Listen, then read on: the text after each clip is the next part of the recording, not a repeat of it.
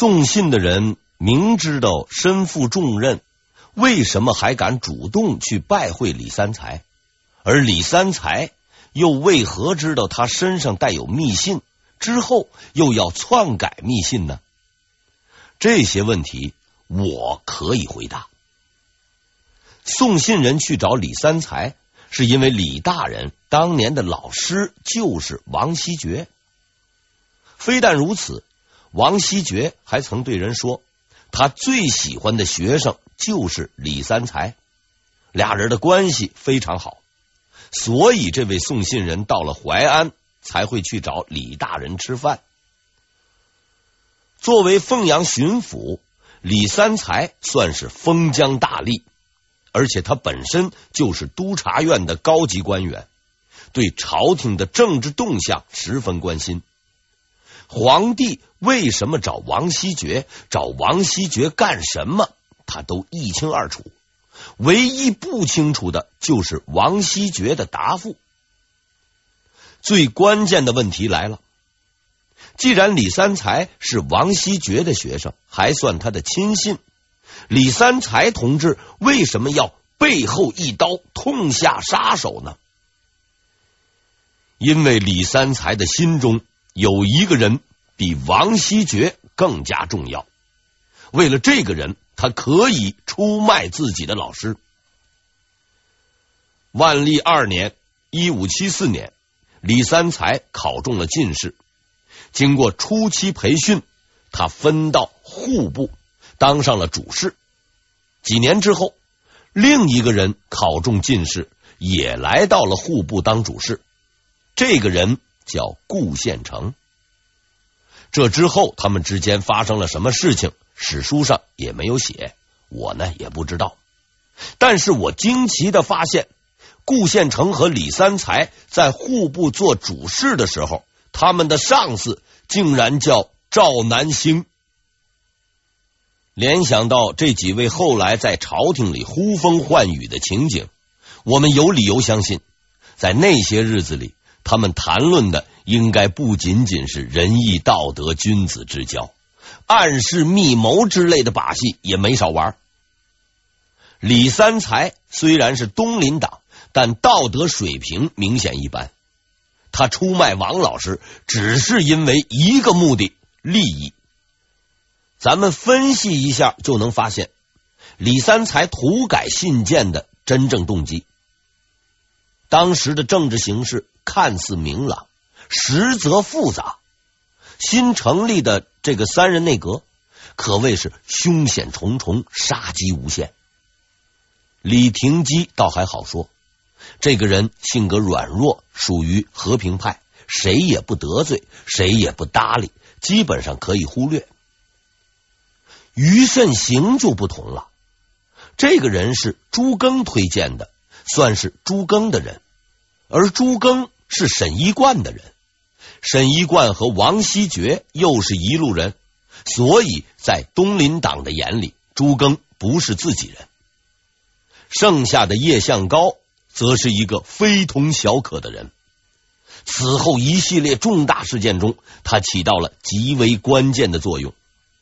此人虽不是东林党，却与其有着千丝万缕的联系，是个合格的地下党。这么一摆，你就明白了。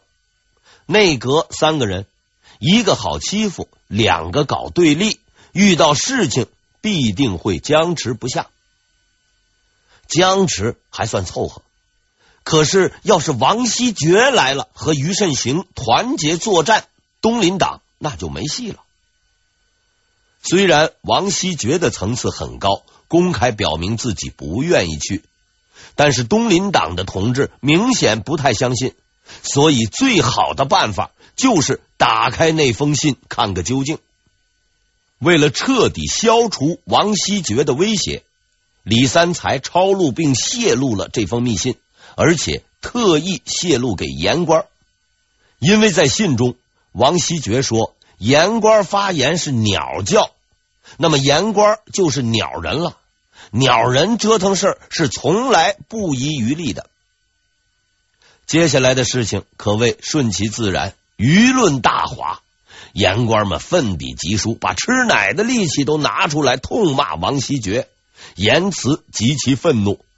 怎么个愤怒法呢？举个例子，您就知道了。我曾翻阅过一位言官的奏书，内容咱就不说了，单看那名字就很能提神醒脑。巨奸屠灭，丧心鄙私，害国书。如此重压之下，王希爵没有办法，只好在家静养，从此不问朝政。后来万历几次派人找他复出，他都不见，连回信都不写，估计是真的怕了。事情的发展就此进入了顾献成的轨道。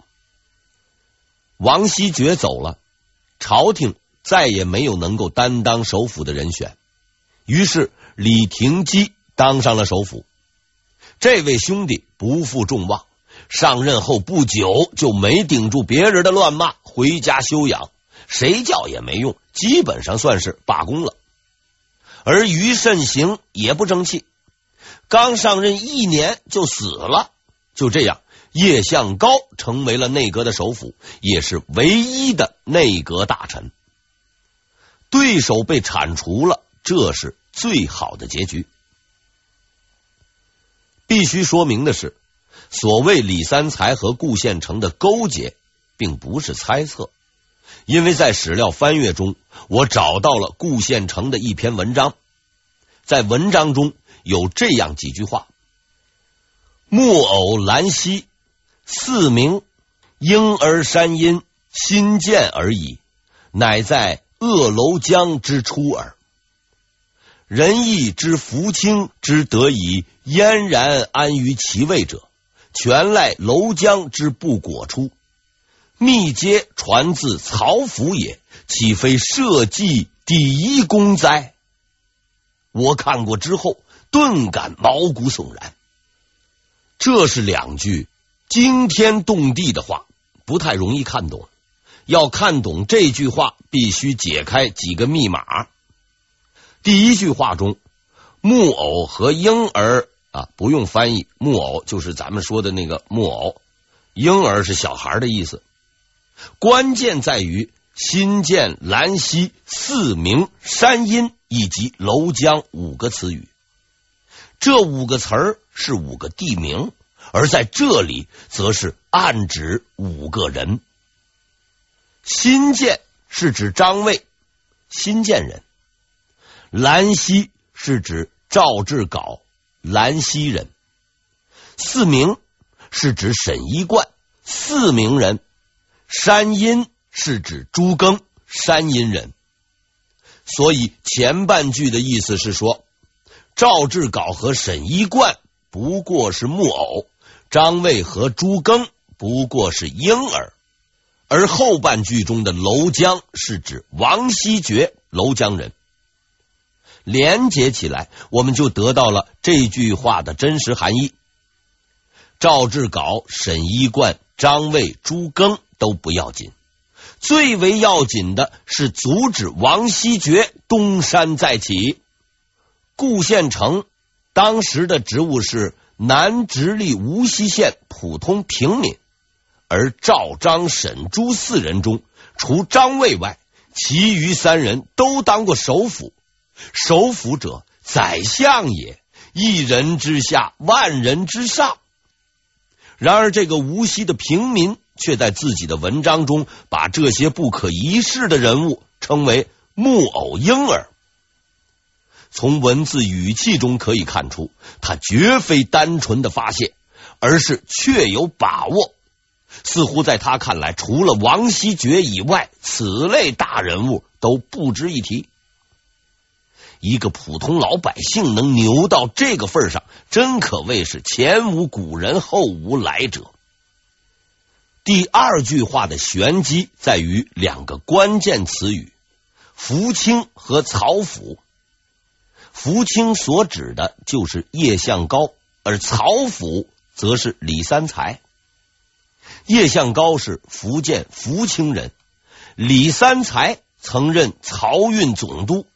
把这两个词弄清楚以后，我们就明白了这句话的意思。大家都知道叶向高能安心当首辅，是因为王希爵不出山。密接这事儿的是李三才，可谓是为社稷立下了第一功。瞧见了吗？没有王法了。一个平民没有任何职务，远离京城上千里，但他敢说内阁大臣都是木偶婴儿。而现在的朝廷第一号人物能够坐稳位置，全都靠他的死党出力。纵观二十四史这种事情，我没有听过，也没有看过，但现在我知道了。在看似杂乱无章的万历年间，在无休止的争斗和吵闹里，一股暗流正在涌动，在沉默中集结，慢慢的伸出手，操纵所有的一切。王希爵彻底消停了。万历三十六年（一六零八年），叶向高正式登上宝座，成为朝廷首辅。此后七年之中，他是内阁第一人，也是唯一的人，史称独相。时局似乎毫无变化，万历还是不上朝，内阁还是累得半死，大臣还是骂个不停。但事实真相并非如此，在表象之下，政治势力出现了微妙的变化，新的已经来了，旧的赖着不走。为了各自的利益，双方一直在苦苦的寻觅，寻觅一个置对方于死地的机会。终于，他们找到了那个最好、最合适的机会——太子。太子最近过得还不错，自打妖书案以后，他很是清静了几年，确切的说是九年。万历四十一年（一六一三年）。一个人写的一封报告，再次把太子拖下了水。这个人叫王约前，任锦衣卫百户，通俗点说，是个特务。这位特务向皇帝上书说呀，他发现了一件非常离奇的事情：有三个人集会，捡了三个纸人，上面分别写着皇帝。皇太后、皇太子的名字，然后在上面钉了七七四十九颗铁钉，哎，真是不容易。钉了几天以后，放火给烧掉了。这是个复杂的过程，但是用意很简单，诅咒。毕竟把钉子打在纸人上，你要说是祈福，似乎也不太靠谱。这也就罢了。更麻烦的是，这位特务还同时报告说，这个事儿啊是一个太监指使的，偏偏这个太监又是郑贵妃的太监，于是这个事情就给闹大了。奏书送到皇帝那里，万历把桌子都给掀了，深更半夜睡不着觉，四下乱转，急得不行。太子知道以后呢，也是心急火燎，唯恐事情闹大。郑贵妃更是哭天喊地，说这事儿不是他干的，大家都急得团团转。内阁的叶向高却悄无声息。万历气完了，也想起来这个人了，当即大骂：“出了这么大的事，这个人怎么不说话？”此时，身边的太监递给他一件东西。很快，万历就说了第二句话：“这下没事了。”这件东西就是叶向高的奏书。事情刚出就送上来了。奏书的内容大致是这样的：陛下，此事的原告就是指王约前。此事的原告和被告我都知道。全都是无赖混混，之前也曾闹过事，还被司法部门处理过。这件事情和以往的妖书案很相似，但妖书案是匿名，无人可查。现在原告、被告都在，一审就知道。皇上，你不要声张就行了。这段话再次证明了一点：叶向高是个绝顶聪明的人。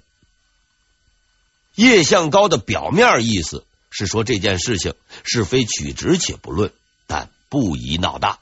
只要你不说，我不说，把这件事情咱们压下去一审就行了。这是一个不符合常理的抉择，因为叶向高是东林党的人，而东林党是支持太子的。现在太子被人诅咒。应该是一查到底，怎么能就此打住呢？事实上，叶向高是对的。第二天，叶向高将王约前送交三法司审讯，这是个让很多人疑惑的决定。这人一审，事情不就闹大了吗？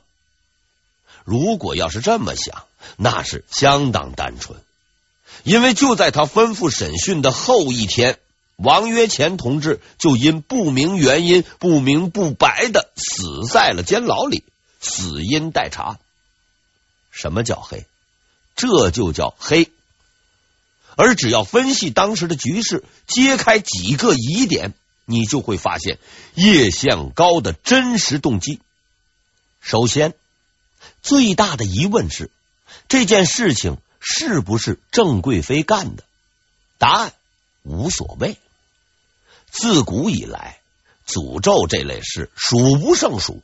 说穿了，就是想除掉一个人，又没胆跳出来，在家做几个假人，骂骂出出气儿，是纯粹的阿 Q 精神。一般也就是老大妈干干这事儿啊，到今天还有人干呢。有多种形式，比如说打小人等等。而以郑贵妃的智商，正好符合这个档次。说她真干，我倒也信。但是问题在于，她干没干并不重要，反正铁钉扎在假人上也扎不死人。真正重要的是，这件事情不能查，也不能有真相。追查此事，似乎是太子向郑贵妃复仇的一个机会。但是事实上却是不折不扣的陷阱。原因很简单，此时朱常洛已经是太子，只要没有什么大事，到时自然接班。而郑贵妃一哭二闹三上吊之类的招数，闹了十几年，早就没用了。如果要是将此事搞大了，再惊动皇帝，无论结果如何，对太子。只有坏处没有好处，因为此时太子要做的只有一件事情：等待。事实证明，叶向高的判断十分正确。种种迹象表明，告状的王约前和诅咒的那帮人关系密切，此事很可能是一个精心策划的阴谋。某些人啊，这不一定是郑贵妃。为了某些目的，想把水搅浑，再浑水摸鱼。久经考验的叶向高同志识破了圈套，危机成功度过。但太子殿下一生中最残酷的考验即将到来，在两年之后，万历四十三年（一六一五年）五月初四黄昏，太子朱常洛。正在慈庆宫中休息。自从他被封为太子，就住到了这儿。但是他爹的人品差，基础设施一应俱全，要啥都不给，连身边的太监都是人家淘汰的。皇帝不待见，大臣自然也不买账。平时谁都不上门，十分冷清。但是这一天，一个特别的人走到他的门前。这个人手持一根木棍进入了慈庆宫。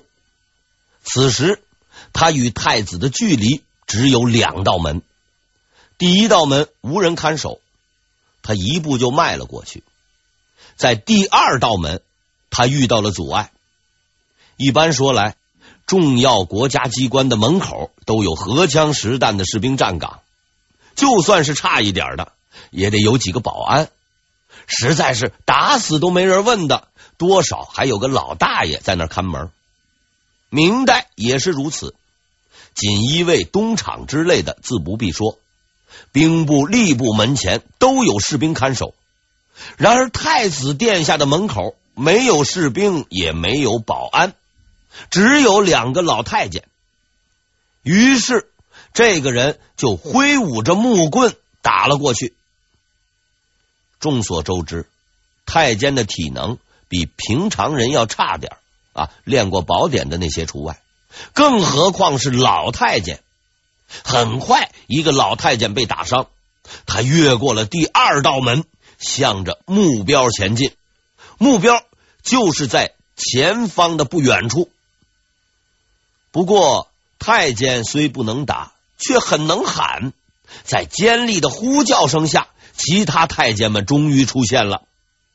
接下来的事情还算顺理成章。这位仁兄拿的毕竟不是冲锋枪，他本人不会变形，不会变身，也没能给我们更多惊喜。在一群太监的围攻之下，终于束手就擒。当时太子正在慈庆宫里，接到报告后并不惊慌，毕竟人抓住了，也没进来。他下令将此人送交宫廷守卫处理。在他看来，这不过是件小事，但是接下来发生的一切远远超出他的想象。人抓住了，自然要审。按照属地原则，哪里发案由哪里的衙门审。可是这个案子不同，皇宫里的案子，难道你让皇帝审不成？推来推去，终于确定此案。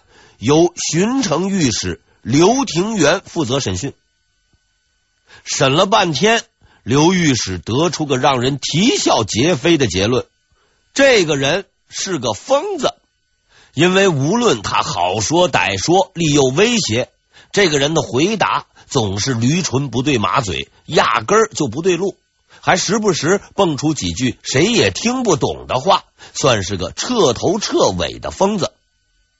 于是乎，几轮下来，刘玉石也不审了。如果再审下去，他也得变成疯子。但要说一点成就没有，那也不对。这位疯子交代，他叫张诧，是冀州人。至于其他情况，就一无所知了。这个结果虽然不好，却很合适，因为既然是个疯子，自然就能干疯子的事儿。他闯进皇宫打人的事情，那就有解释了。没有背景，没有指使，疯子嘛，也不认路，糊里糊涂到皇宫，糊里糊涂打了人，很好，很好，不错，不错。这个事儿要是放在其他朝代，皇帝一压，大臣一捧，也就结了。可惜呀，可惜，这是在明朝。这个事儿刚出，消息就传开了，街头巷尾是人人议论，朝廷大臣们更不用说，每天说来说去就是这个事儿，而大家的看法也很一致，这事儿啊就是郑贵妃干的。所谓舆论，就是群众的议论，随着议论的人越来越多，这个事儿也压不下去了，于是万历亲自出马，吩咐。三法司会审此案。